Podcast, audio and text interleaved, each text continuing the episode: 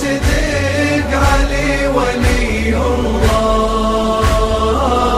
أنا المالك نعشق علي ولي الله. علي ولي الله.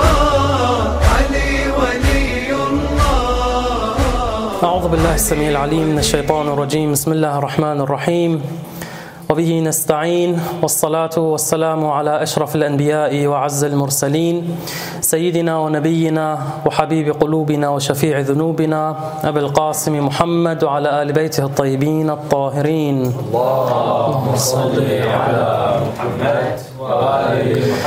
Allah subhanahu wa ta'ala sagt im Heiligen Koran, Bismillah ar-Rahman ar-Rahim, والسابقون السابقون أولئك المقربون في جنات النعيم. Sadaq Allahu al azim Herzlich willkommen, liebe Geschwister. Es freut mich, euch heute begrüßen zu dürfen in unserem neuen Konzept, wie Bruder Sami es schon vorgestellt hat. Wir wollen das, kleine, wir wollen das Ganze inshallah in einer kleineren Runde ab jetzt machen, sodass wir wirklich viel intensiver auch über die Themen sprechen können, ähm, die wir uns vorgenommen, vorgenommen haben. Und deshalb bitte ich, ihr habt die Listen vorne gesehen, ähm, die, die jetzt einen Hefter genommen haben, bitte sich eintragen, dass wir auch Bescheid wissen, wer alles einen Hefter hat und wer noch einen Hefter möchte, kann dann ebenfalls Bescheid geben. Ich glaube, glaube, hier sollte es reichen. Wenn hier noch irgendwo ein Hefter benötigt werden sollte, einfach auf dem Zettel drauf schreiben, dann würde ich das für nächstes Mal inshallah vorbereiten.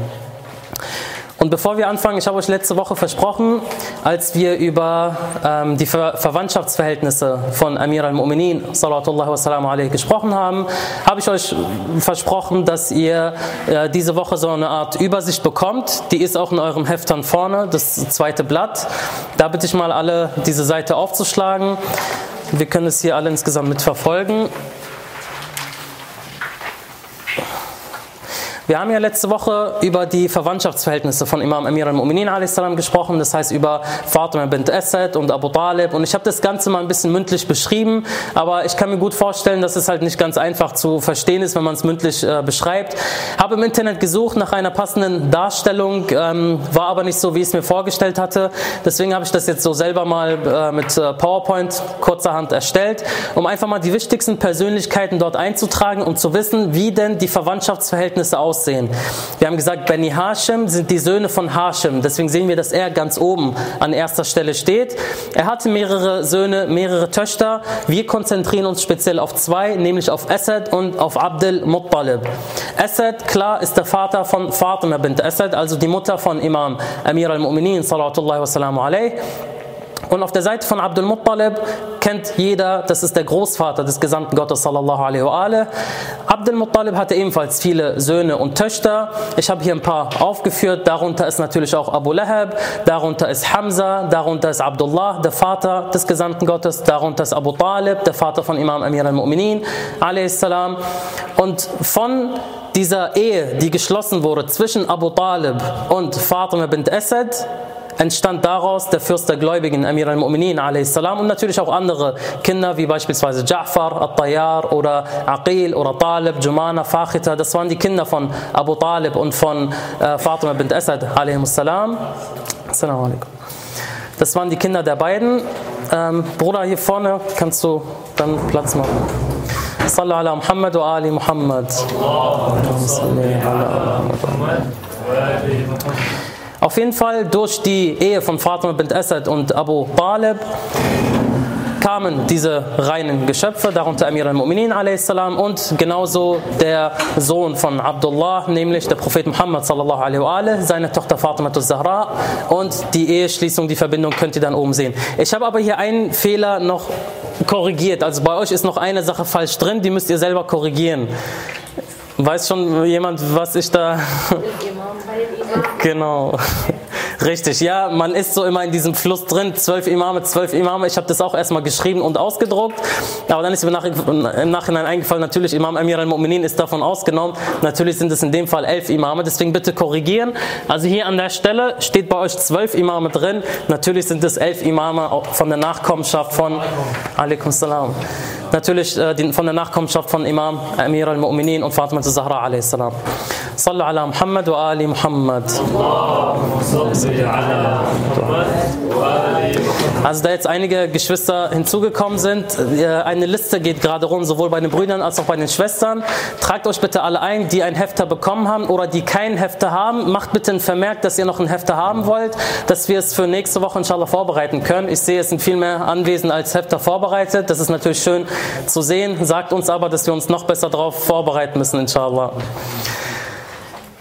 Imam Amir al-Mu'minin Ali ibn Abi Talib, salawatullah wa salam alayh, ist ohne Zweifel der erste Muslim. Und darüber gibt es sowohl in den Werken der Ahl Sunnah als auch in den Werken der Shia keinerlei Zweifel. Also sowohl die Werke von Al-Hakim in seinem Mustadrak, als auch die Werke von Tariq von Tabari oder die Werke von Ibn Kathir. Sie alle bezeugen, dass Imam Amir al-Mu'minin Ali ibn Abi Talib sallallahu wasallam alayh, der erste Muslim ist nach dem Gesandten Gottes Muhammad sallallahu alaihi wa alayh. Nun mag man sich fragen, wieso reden wir dann heute, jetzt speziell am 29. Nee, 27, was haben wir heute? 27.09.2017 darüber, ob Imam Amir al-Mu'minin jetzt der erste Muslim war oder der zweite oder der fünfte oder der tausendste. Wieso ist es überhaupt wichtig? Wieso machen wir daraus überhaupt ein eigenen, eigenes Thema, sodass wir darüber sprechen, ob er nun der erste Muslim war oder nicht? Eine Sache, damit wir verstehen, wieso es notwendig ist. Wäre es nicht wichtig gewesen, hätte man nicht so viele Anstrengungen mitbekommen, die auf sich genommen wurden, um zu beweisen, dass Ali doch nicht der erste Muslim war. Und wenn er der erste Muslim war, dann war er nur der, das erste Kind, was den Islam angenommen hat. Er hat es noch nicht so richtig verstanden. Er war noch ein zehnjähriger Junge und hat den Islam angenommen.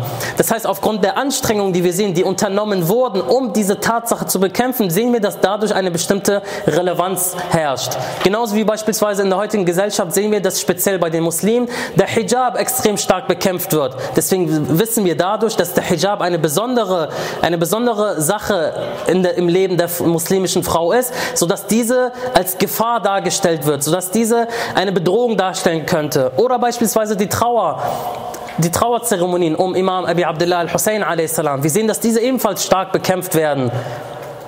Und wir sehen anhand der Revolution im Iran, was diese Trauerzeremonien an Auswirkungen haben können. Nämlich, dass ein ganzer Staat ausgetauscht wird oder dass eine Revolution stattfindet und so ein Tyrann quasi gestürzt wird. Und natürlich fürchtet man diese Veränderung, diese Revolution, die Imam al-Hussein mit uns gebracht hat oder zu uns gebracht hat. Das heißt, es ist durchaus wichtig, darüber zu sprechen, ob Imam Amir al-Mu'minin der erste Muslim war oder nicht, aus dem Gesichtspunkt, weil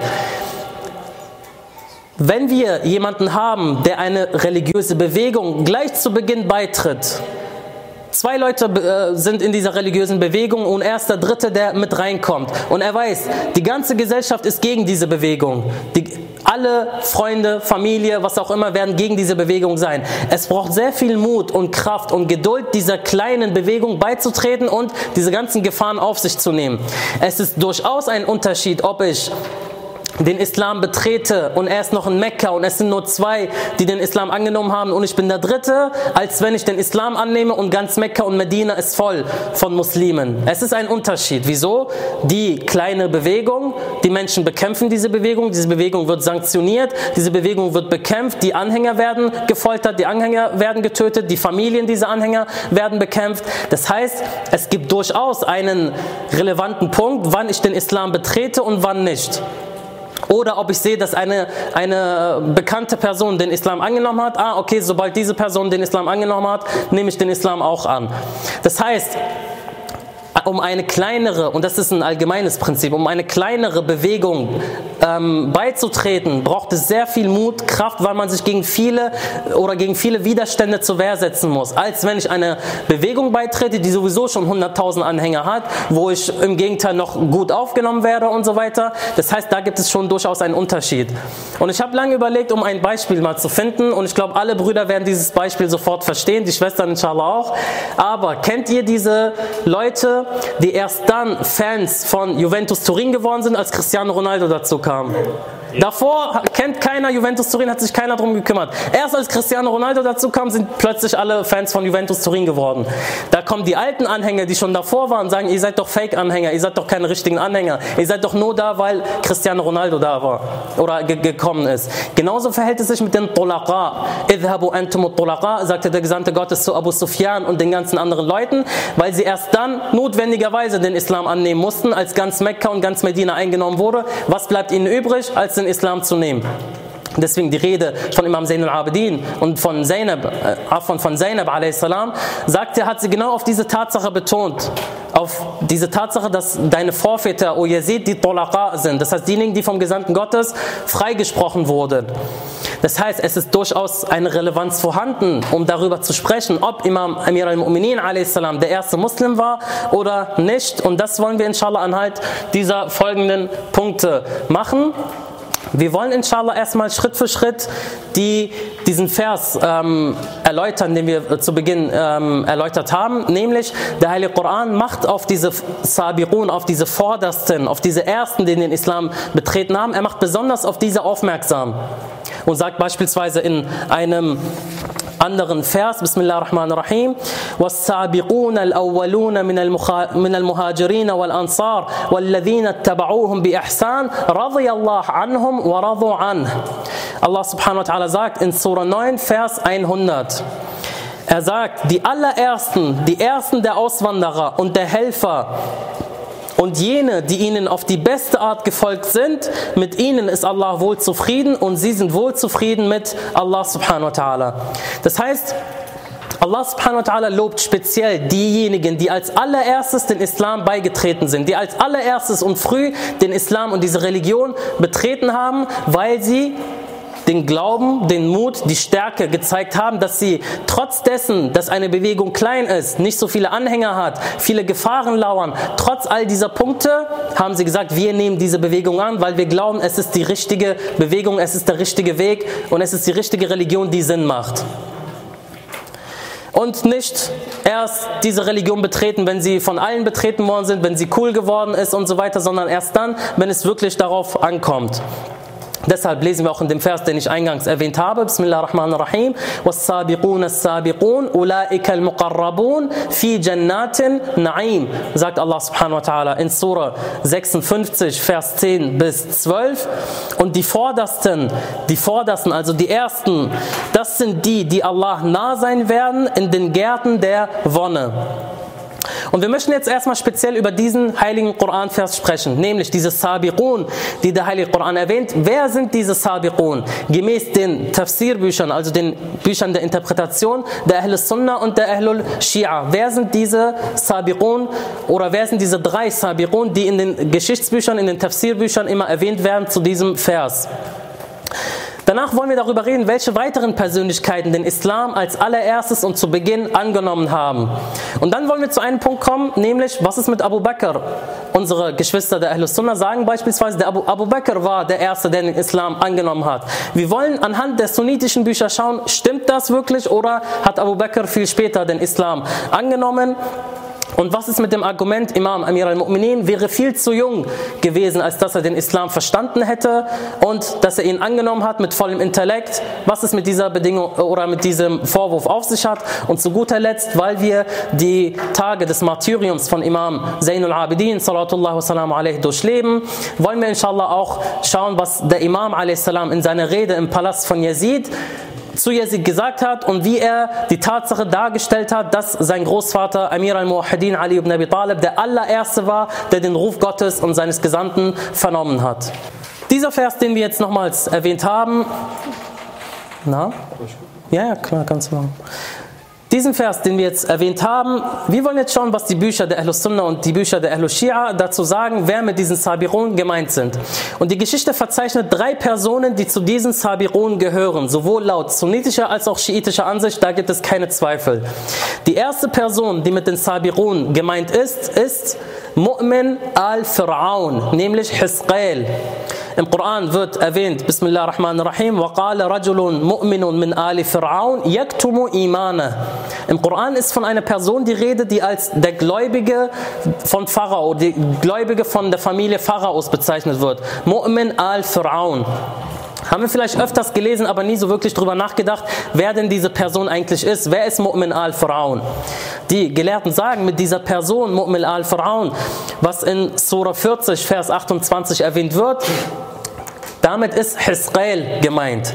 Hisqail war der Cousin und der Vetter von Pharaon. Er war sein Cousin und gleichzeitig auch sein Schatzmeister. Das heißt, er hat seine Güter, sein, also man könnte sagen, sein Finanzminister quasi, der seine Finanzen betreut hat, seine Güter betreut hat und sein Cousin war.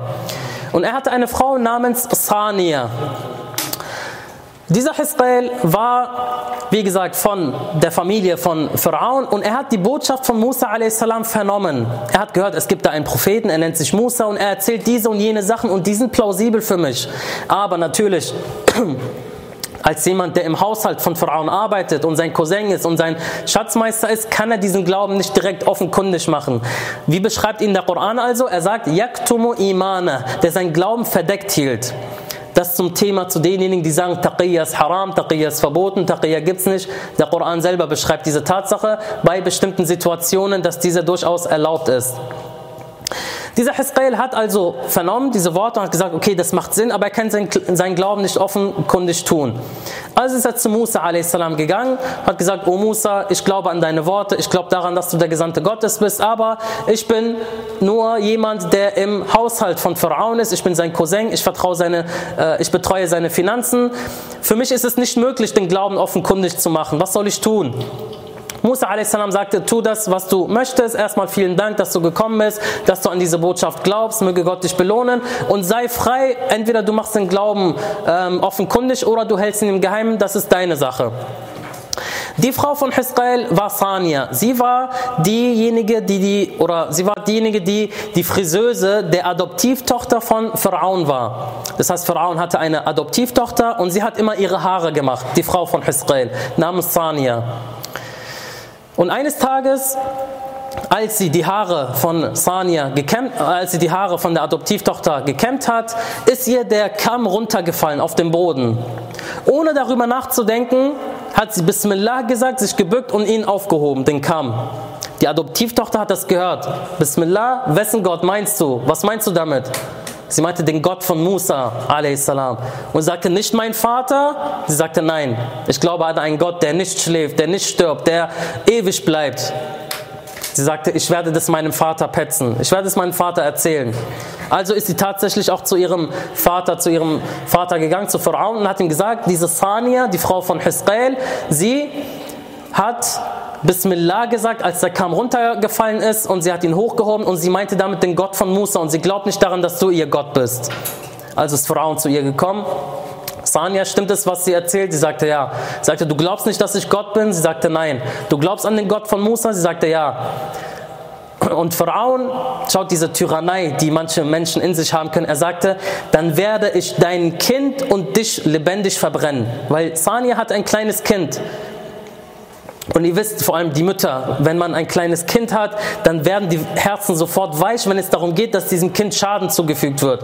Und sie hat innerlich gedacht, ey, nein, was hat jetzt mein Kind damit zu tun? Vielleicht, wenn ich den Glauben zurücknehme, Allah subhanahu wa ta'ala wird es schon verstehen, ich will mein Kind schützen. Und hier sagen die Überlieferungen, in diesem Augenblick hat Allah subhanahu wa ta'ala dem Kind eine Stimme initiiert, dass er nur zu der Mutter spricht und dass die Mutter hört, dass das Kind zu, ihm, zu, zu der Mutter sagt, oh Mutter, sei nicht traurig, wir sterben auf dem Wege Allah subhanahu wa ta'ala. Und so hat Pharaon beide bei lebendigem Leibe verbrannt. Der Prophet Muhammad sallallahu alaihi wa beschreibt diese Begebenheit. Er sagt, als ich äh, meine Himmelfahrt durchlebt habe und in den Stufen des Himmels war, habe ich einen Geruch vernommen, den ich vorher noch nie vernommen habe. Und ich fragte meinen Bruder Jibrail, O Jibrail, wessen Duft ist es, den ich hier vernehme, den ich vorher noch nie vernommen habe im Paradies und im Himmel?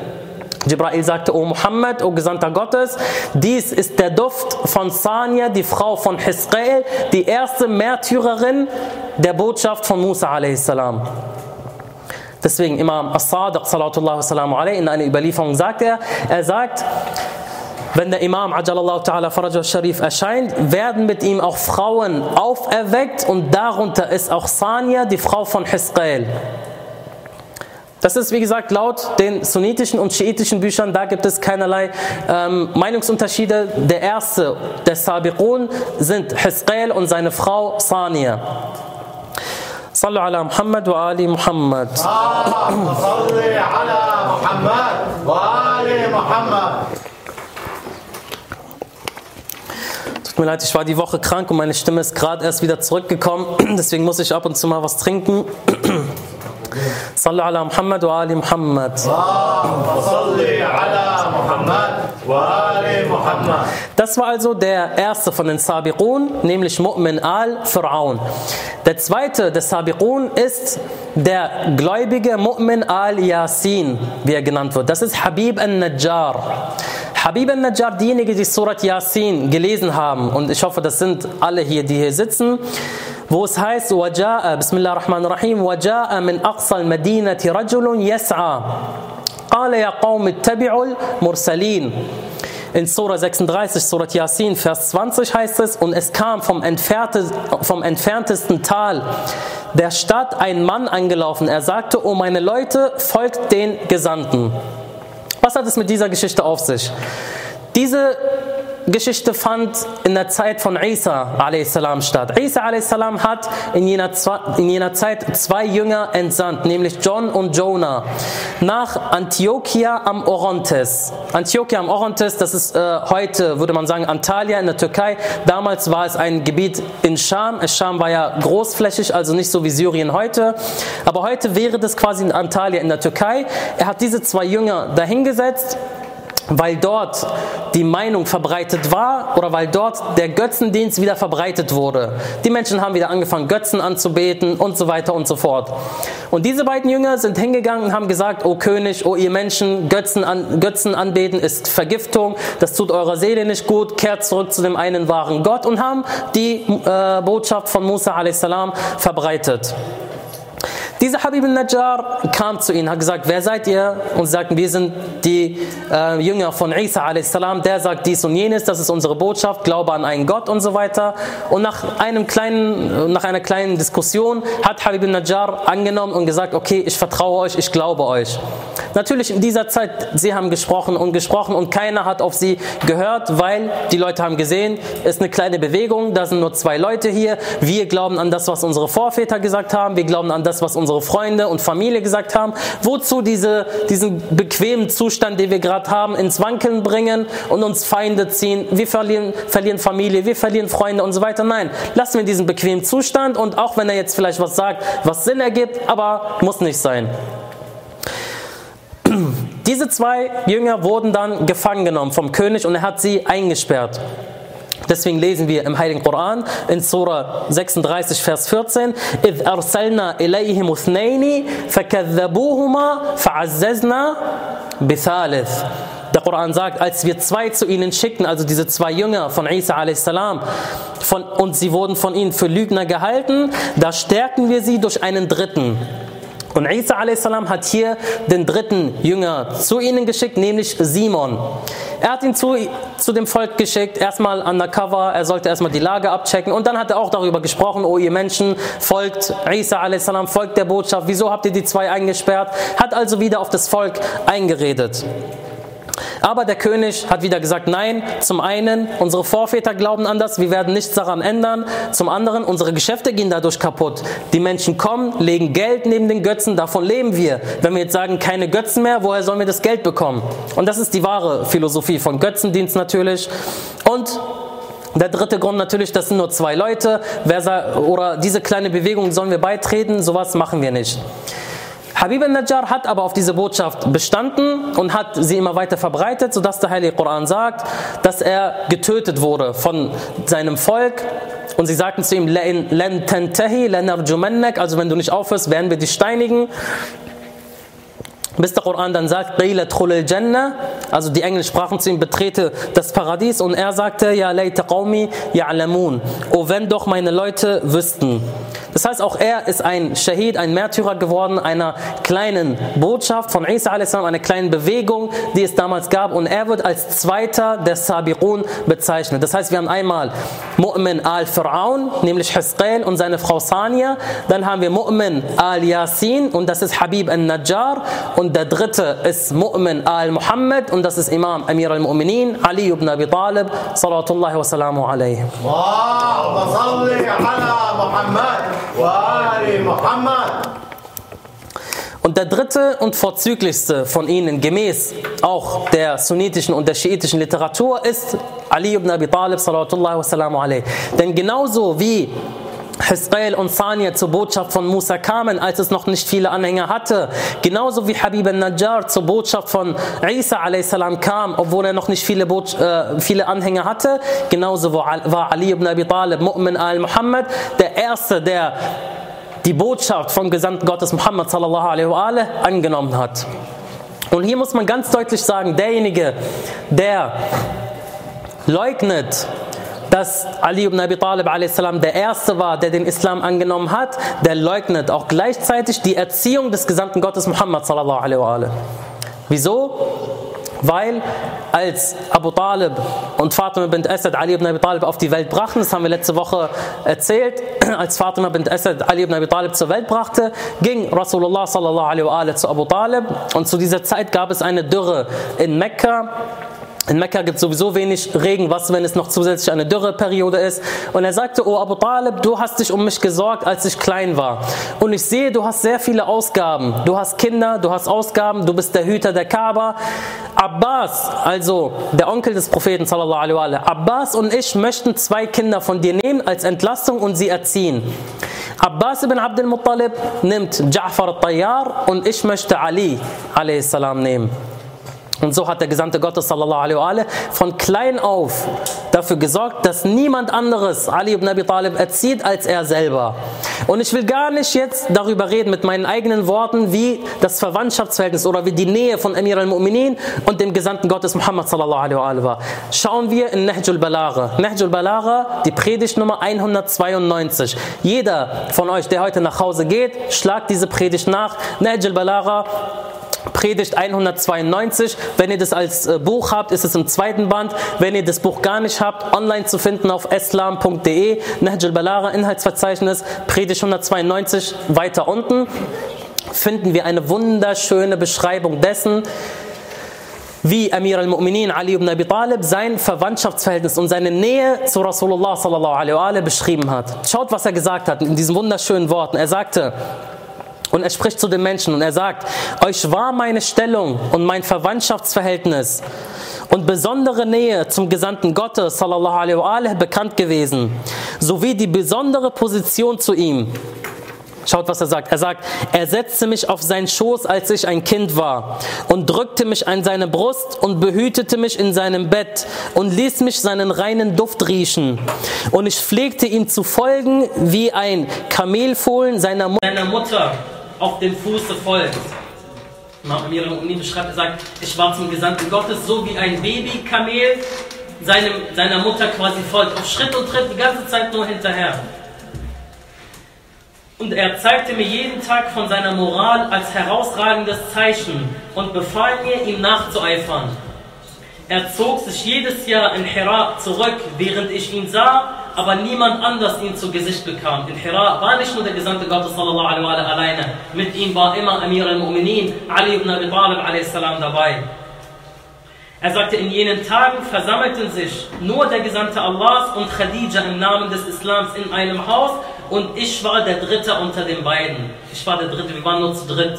Und es gibt Überlieferungen, ich weiß nicht, ob ich das aus Zeitgründen anwählen kann in diesem Werk, dort wird bestätigt, sowohl von sunnitischer als auch schiitischer Seite, Jahre bevor die Menschen angefangen haben zu beten, sah man drei Leute immer im Gemeinschaftsgebet. Muhammad sallallahu alaihi wa alaihi, Ali ibn Abi Talib und Khadija al-Kubra. Salatullah wa salam alaikum ajma'in. Jahre bevor die Leute angefangen haben zu beten, waren diese drei im Gebet und man hat die Leute im Gebet gesehen. Und dazu gibt es ein schönes Gespräch zwischen Afif al-Kindi und Abbas ibn Abdul Muttalib, der Onkel des Propheten, wo er fragt, was, was machen diese drei Leute da? Er sagt, ich habe gesehen, wie jemand seine Hände zum Kopf emporhob, dann hat er sich äh, verbeugt. Ich habe gefragt, was machen diese Leute da? Also sowohl in sunnitischen als auch in schiitischen Werken wird beschrieben, dass Ali ibn Abi Talib mit Khadija das Gemeinschaftsgebet mit dem Gesandten Gottes Muhammad sallallahu verrichtet hat. Er sagte, ich sah das Licht der Offenbarung und der Botschaft und ich roch den Duft des Prophetentums. Jemand, der den Duft des Prophetentums und bei Rasulullah sallallahu die ganze Zeit war, wenn der Prophet stirbt, geht man zu dem und dem und dem und lässt Ali ibn Abi Talib zur Seite. Ich habe den Schrei des Satans gehört, als die Offenbarung auf ihn herabkam und ich fragte, O Gesandter Gottes, was war das für ein Schrei, den ich da gerade gehört habe? Und er sagte, dieser Satan hat nun jede Hoffnung verloren, angebetet, angebetet zu werden. O Ali, und jetzt kommt dieser wunderschöne Ausspruch, Ja Ali, innaka tasma ma asma wa tara ma ara illa annaka lasta bin Nabi. Daher kommt dieser Ausspruch, den viele von uns kennen. O Ali, wahrlich, du hörst, was ich höre und du siehst, was ich sehe, außer dass du kein Prophet bist, aber du bist auf dem Weg des Guten und der Rechtleitung. Sag mir so jemanden, schieben wir zur Seite und befolgen Person X und Person Y. So jemanden schieben wir zur Seite und wollen ein Eid mit Gewalt und mit Zwang von ihm gegenüber anderen Personen ereilen. So eine Person müssen wir in der islamischen Geschichte festhalten und sagen, oh Rasulullah, sobald du weg bist, haben wir jemanden, den du uns hinterlassen hast. Ali ibn Abi Talib, der von Kind auf sagt, ich habe den Duft des Prophetentums gerochen. Jemand, der sieht, was Rasulullah sieht und hört, was Rasulullah hört, den machen wir erst ganz, ganz am Ende. Das ist wirklich das Traurige dieser Umma, dass sie Ali ibn Abi Talib nicht erkannt haben. Und wir brauchen nicht immer mit dem Finger auf andere zu zeigen, wir haben Ali ibn Abi Talib nicht erkannt. Wir haben diese Persönlichkeit unter uns verloren, sodass die einzigen Sachen, die wir über ihn kennen, hier und da ein paar Vorzüge, da hat er Bab Khaybar auseinandergerissen, da hat er dies hier gemacht, da hat er jenes gemacht und das war's. Mehr wissen wir über Ali nicht. Obwohl Ali, sallallahu alayhi, die nächste Existenz ist, außer Rasulullah sallallahu alaihi die von der Nähe zu Allah subhanahu wa ta'ala ist. Es hat keine Existenz, ist Allah subhanahu wa ta'ala näher als Muhammad sallallahu alaihi und direkt danach Amir al-Mu'minin Ali ibn Abi Talib sallallahu alaihi und wir haben darüber gesprochen, wenn jetzt jemand kommt und sagt, was ist mit Prophet Ibrahim, was ist mit Musa, was ist mit Isa, überall das haben wir schon in, unserer vergangenen, in unseren vergangenen Vorträgen gesprochen und gesagt, dass es nicht mal schlimm wäre zu sagen, dass Ali ibn Abi Talib der Lehrer von Ibrahim und Musa und Isa war, weil er der Lehrer von Jibrail a.s. war. Und diese Überlieferung habe ich im Monat Muharram auch erwähnt in der Überlieferungsreihe, dass eines Tages Jibrail als junger Mann in Form eines Menschen zu Rasulullah und Imam Amir al-Mu'minin kam. Und er hat beide mit einem extrem großen Respekt gegrüßt, vor allem Ali ibn Abi Talib a.s. Er hat ihn extrem, mit einem extrem hohen Respekt gegrüßt. Und Rasulullah natürlich weiß wieso. Er hat ihn gefragt, oh, du, wer bist du? Er sagt, ich bin Jibrail in Form eines Menschen gekommen. Er sagte, wieso grüßt du Ali in solch einer erhabenen Form? Er sagte, dies ist die Art und Weise, wie der Lehrer, wie der Schüler seinen Lehrer grüßt. Er sagte, wie erkläre es mir? Er sagte, als ich erschaffen wurde, hat Allah subhanahu wa ta'ala mich gefragt, O Jibrail, wer bin ich und wer bist du? Aber das Licht, das geschienen hat, hat mich so sehr geblendet, dass ich nicht mal fähig war zu antworten. Ich wusste nicht, was ich sagen sollte. Da hörte ich eine Stimme zu mir, die sagte, O Jibrail, sag, Antal Rabbul Jalil wa ana al-Abdul Dalil. Und ich sagte dies zu Allah subhanahu wa ta'ala, sagte, Ja Rab, Antal Rabbul Jalil wa ana al-Abdul Dalil. Und Allah subhanahu wa ta'ala war so zufrieden mit dieser Antwort, dass er mich zu denjenigen machte, welche die Offenbarung der Propheten transportiert. Deswegen bin ich Aminul Wahi geworden. Deswegen transportiere ich die Offenbarung zu den Propheten. Sallallahu wa salamu alaihim. صلوا على محمد وآل محمد اللهم صل على محمد وآل محمد das ist Imam Amir al-Mu'minin, salatullah wa Und genau deswegen machen wir diese Vortragsreihe. 20, 30, 40. Lasst uns unser gesamtes restliches Leben über Ali ibn Abi Talib reden. Bei Allah, wir werden nicht eine Sekunde Zeit verschwendet haben. Weil Ali der direkte Weg zu Allah subhanahu wa ta'ala ist. Weil es keinen schnelleren und besseren Weg zu Allah subhanahu wa ta'ala gibt, außer durch die Ahlul Bayt, salatullah wa alaihim ajma'in. Ali ibn Abi Talib war also der erste Muslim ohne Zweifel, Khadija, Khadija al-Kubra, die erste Muslima ohne Zweifel. Wer hat noch von den islamischen Persönlichkeiten früh den Islam angenommen? Darunter natürlich Khadija, wie wir gesagt haben, um Ayman, diejenige, die, die den Propheten sallallahu alaihi wa sallam großgezogen hat. Darunter aber auch Abu Dhar al-Ghifari. Abu Dhar al-Ghifari war einer der Gefährten des Gesandten Gottes sallallahu und von Imam Amir al-Mu'minin. Und die Geschichte, wie er zum Islam fand, war eine wirklich sehr, sehr schöne Geschichte. Und ich habe die, glaube ich, vor zwei Jahren oder drei Jahren hier mal erzählt, als es um die Biografie von Imam Amir al-Mu'minin ging, glaube ich. Abu Dhar al-Ghifari gehört zu dem Stamm al Banu Ghaffar. Banu Ghaffar, sie waren bekannt als äh, Wegediebe, als Karawanendiebe. Es waren quasi Clans, keiner wollte sich mit denen anlegen, weil sie dafür bekannt waren, ähm, Karawanen auszurauben.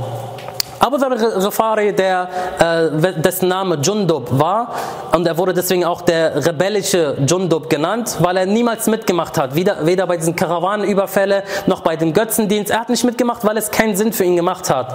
Deswegen wurde er der rebellische Jundub genannt. Dieser Abu Dhar al-Ghifari berichtet, sagt, ich war einmal mit jemandem, mit einem seiner Freunde, Bekannte, Familie. Er sagte, da stand ein Götze und jemand kam und hat diesem Götzen Milch dazu gegeben. Wieso? Natürlich ist doch klar, wenn der Götze Durst hat, damit er was zu trinken hat. Er sagt, er hat die Milch gegeben und Abu Dhar al-Ghifari beobachtete diese, beobachtete diese Szene. Er erzählt selber. Er sagt, man hat die Milch dahin gepackt, der Typ ging weg. Ein paar Minuten später kam ein Fuchs. Dieser Fuchs hat die ganze Milch ausgetrunken. Und natürlich, wenn ein Fuchs gut trinkt, was passiert dann? Hat die ganze Milch wieder rausgelassen, auf diesen Götzen uriniert.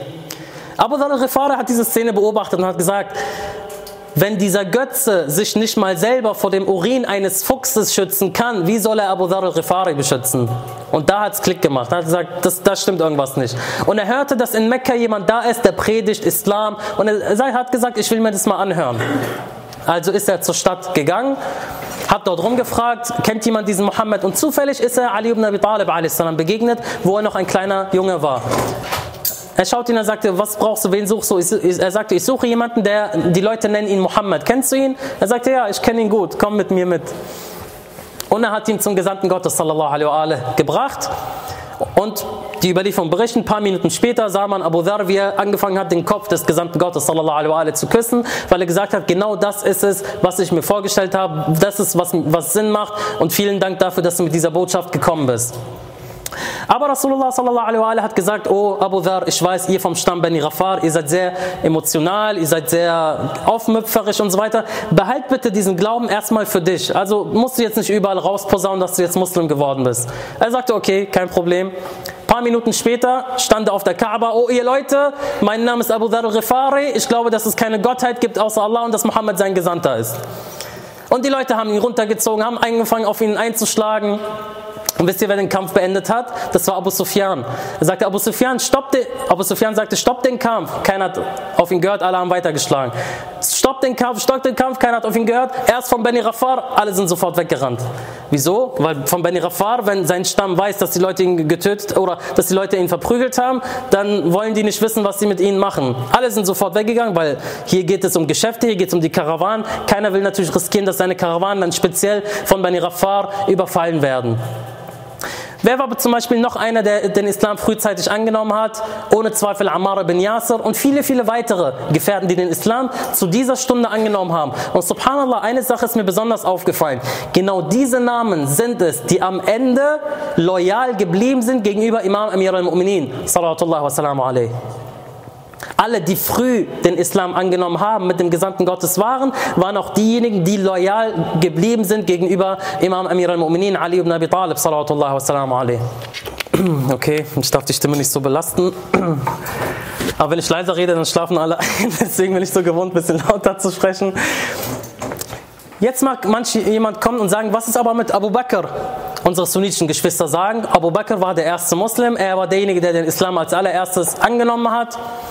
Wir sagen, lest eure Werke, lest die Werke von Ibn, Asa, äh, Ibn Asake, lest die Werke von Ibn Kathir.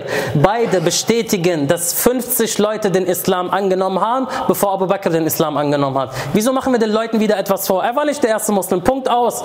Ja, okay, 50 ist immerhin noch früh, kann man sagen, aber der erste Muslim, wieso vertuschen wir diese Tatsachen, war Imam Amir al-Mu'minin, salawatullah wa Umar ibn al-Khattab, klar, sechs Jahre später nach der Offenbarung hat er den Islam angenommen, war erstmal ein erbitterter Feind des Islams, hat seine eigene Schwester blutig geschlagen, weil sie den Islam angenommen hat und später nach sechs Jahren hat er den Islam angenommen. Wir sehen aber, die erste Generation, das sind die, die Allah subhanahu wa ta'ala speziell im Heiligen Koran lobt. Was ist mit dem Argument, wenn jemand kommt und sagt, ja, Ali war der erste Muslim. Er hat zwar den, äh, als allererstes den Islam angenommen, aber er war noch klein, er war zehn Jahre alt. Er war ein Kind, er wusste nicht, was er sagt. Und auch da haben wir drüber gesprochen in den vergangenen Vorträgen. Alles auf YouTube einsehbar, könnt ihr euch anschauen, dass Ibn Taymiyyah sogar diese Tatsache benutzt hat, um generell den Glauben von Ali anzuzweifeln. Weil er gesagt hat, Ali war jung, war ein Kind, er hat den Islam angenommen, aber der Islam von einem Kind wird nicht angenommen. Und später, als er erwachsen wurde, hat er seinen Islam nicht erneuert. Das heißt, es besteht Zweifel im Glauben von Ali ibn Abi Talib a.s. Ibn Taymiyyah. Haben wir, den, wir haben sogar das aus den Büchern, äh, aus seinem Buch hier rausgelesen für diejenigen, die da waren und sich erinnern können. Was ist also mit diesem Argument? Zwei Antworten, um es kurz zu machen. Das erste Argument ist in den sunnitischen Büchern selber drin, nämlich Abu Talib a.s. kam zu Imam Ali, als er noch klein war und sagte, O Ali, willst du wirklich den Islam annehmen? Hier wird natürlich wieder Abu Talib so dargestellt, als wäre er Kafir. Er sagte, oh Ali, willst du wirklich den Islam annehmen? Er sagte, ja, mein Vater. Und er sagte, mein Vater, Allah subhanahu wa ta'ala, hat dich nicht gefragt, als er mich erschaffen hat. Wieso sollte ich dich fragen, wenn ich zurück zu meinem Herrn gehen möchte? Jemand mit einem Intellekt von zehn Jahren. Kann er so antworten? Jemand, der zehn Jahre alt ist und so ein Intellekt hat, kann man über ihn noch sagen, er ist jung und hat nicht verstanden, was er da will, der so eine präzise Antwort gibt? Die zweite Aussage oder der zweite Beweis, subhanallah, manchmal die Feinde selbst geben uns die Beweise für etwas, was wir wissen möchten. Ein Gespräch zwischen Al-Ma'mun und Ishaq. Al-Ma'mun, wer war das? Al-Ma'mun war wer? Der Sohn von Harun al-Rashid. Genau, also ein abbasidischer Khalif. Dieser hatte ein Gespräch mit Ishaq. Ishaq sagte zu ihm, O Ma'mun, O Fürst der Gläubigen, wie sie ihn genannt haben, er sagte, oh Ma'mun, Ali ibn Abi Talib war zwar der erste Muslim, aber er war noch klein. Er hat noch nicht ganz verstanden, was er damit äh, wollte. Al-Ma'mun sagte, oh Ishaq, kann ich dich etwas fragen? Er sagte, ja. Er sagte, hat Allah subhanahu wa ta'ala Ali gefragt, ob er den Islam annehmen möchte oder hat Rasulullah sallallahu alaihi wa gefragt, ob er den Islam annehmen möchte? Er sagte, natürlich hat der Prophet ihn gefragt. Er sagte, okay, jetzt passt gut auf. Er sagte, das, was Rasulullah sallallahu alaihi wa sagt, ist es von seinem eigenen Willen oder ist es eine Offenbarung von Gott? Er sagte, natürlich ist es eine Offenbarung von Gott. Der Prophet sallallahu alaihi sagt nicht von sich selber raus. Es ist eine Offenbarung. Er sagte, okay. Also hat Allah subhanahu wa ta'ala, den Gesandten Gottes, gesagt, er soll Ali ibn Abi Talib fragen, ob er den Islam annehmen möchte. Er sagte ja. Und er sagte, glaubst du wirklich, dass der Schöpfer von Ali nicht weiß, ob er reif ist oder nicht, um die Botschaft anzunehmen? Manchmal kommen die Beweise von den Feinden. Es hat mich an diese Aussage erinnert von Muawiyah, wo er selber eingestanden hat, welche Vorzüge Amir al-Mu'minin salatullah wassalamu alayhi hat.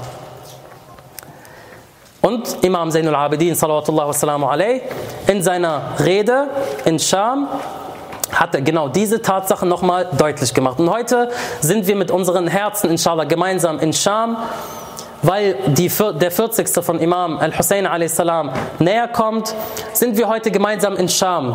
Stellen wir uns vor, wie damals die Geiseln und Frauen und Töchter von Imam Abi Abdullah al-Hussein hereingeführt wurden, voller Erniedrigung, mit Ketten, angekettet in das Palast von Yazid ibn Muawiyah und dieser hatte den Kopf der reinsten Schöpfung Imam al-Hussein bei sich und wollte diese Geiseln quasi noch mehr schmähen und hat mit dem Stock gegen den Kopf des Imams a.s. geschlagen und hat sein berühmtes Gedicht gesagt, Leita Ashyachi bi Badrin. Also ich wünschte die, ich wünschte die meine Vorfahren bei Badr. Ich wünschte, meine Vorfahren von Badr wären hier, um zu sehen, was ich gerade mit den Nachfahren von Ali ibn Abi Talib angestellt habe. Jetzt wurde die Rache endlich vollkommen.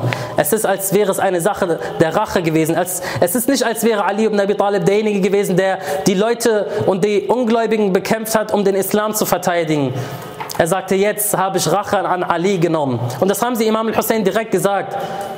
نقاتلك بغضا منا لأبيك وما فعل بأجدادنا يوم بدر وحنين wir bekämpfen dich nicht, weil du Hussein bist, wir bekämpfen dich aus Hass deinem Vater gegenüber Ali und was er unseren Vorvätern in Badr und Hunayn gemacht hat. Und darüber werden wir sprechen, wie Amir al-Mu'minin, was er in Badr und Hunayn alles gemacht hat, wieso dieser Hass entstanden ist. Er hat sie alle reingeführt und die ganzen großen Mächtigen von Quraysh waren im Palast anwesend und dort war es nur bekannt, in der Scham war bekannt, Yazid ibn Muawiyah mit seiner Armee, der Khalif, hat gegen Rebellen Krieg geführt und diese nun als Geiseln hereingeführt. Mehr wussten die Leute nicht.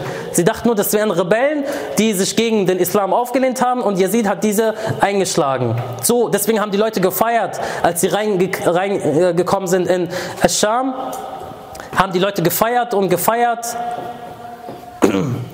sodass dann Yazid ibn Muawiyah zu einem Prediger sagte, der bekannt war für seine schmutzige Zunge. Er sagte, jetzt wo die Geiseln hier sind und die ganzen Großen von Quraysh da sind, steig auf diese Kanzel und beleidige Ali und rede nur gut über mich.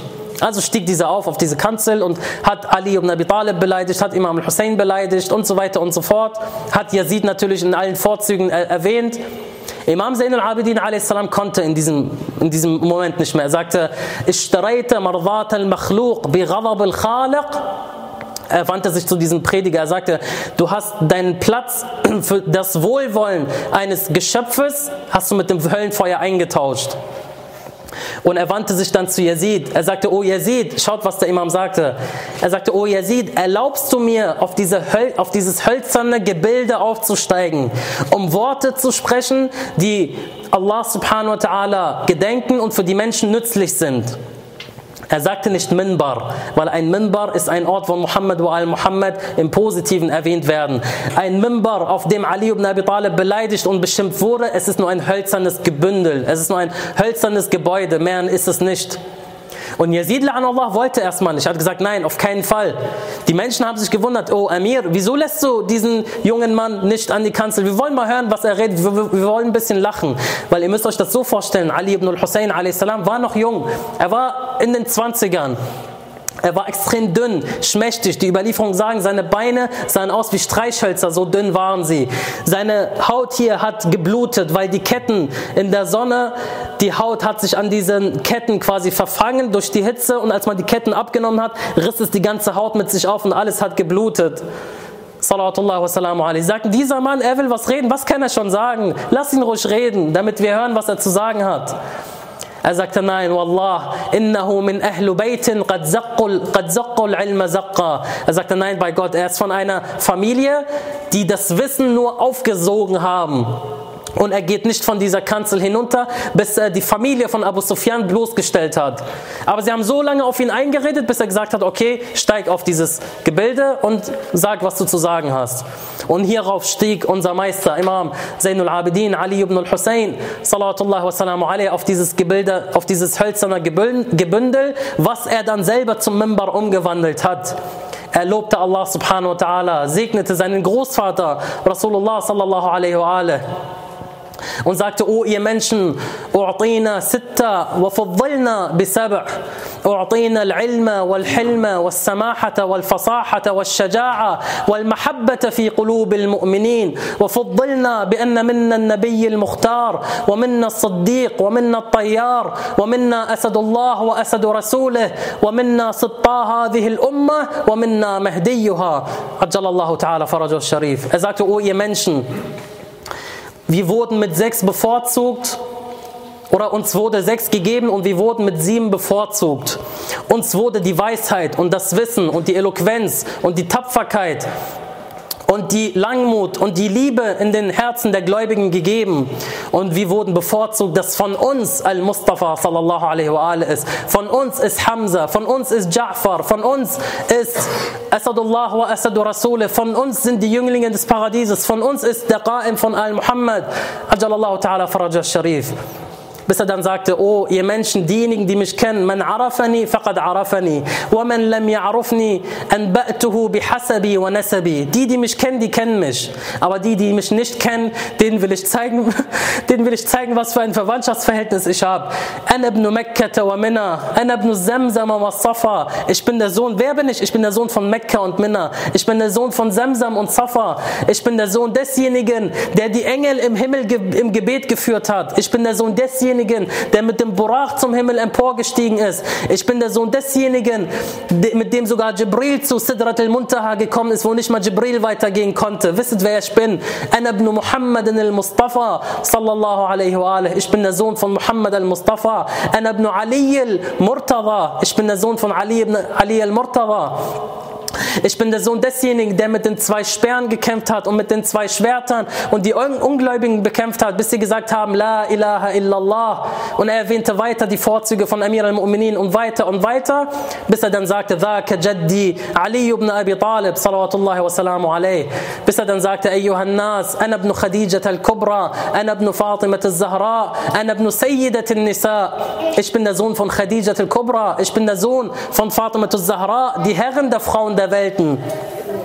Und die Überlieferungen berichten, sie sagen, bis hierhin wussten die Menschen, okay, er ist von der Linie des Gesandten Gottes und von der Linie von Fatima. Sie wussten aber nicht, ist er nun der Sohn von Hassan oder ist er der Sohn von Hussein? Und er sagte, oh ihr Menschen, ich bin der Sohn desjenigen, der tot in Karbala liegt. Ich bin des, der Sohn desjenigen, der durstig verendete. Ich bin der Sohn desjenigen, dessen Turban entrissen wurde. Ich bin der Sohn desjenigen, dessen Kopf auf dem Speer von Karbala nach Scham transportiert wurde. Ich bin der Sohn desjenigen, dessen Frauen von Karbala nach Scham geschleppt wurden. Ich bin der Sohn von Al-Hussein ibn Ali. Und er sagte, ich bin, ich bin, ich bin. Die Überlieferungen sagen, er machte so lange weiter, bis plötzlich der ganze Majlis, der ganze Saal mit dem Weinen angefangen hat. Plötzlich haben alle Menschen geweint, weil sie wussten nun, wer da vor ihnen ist.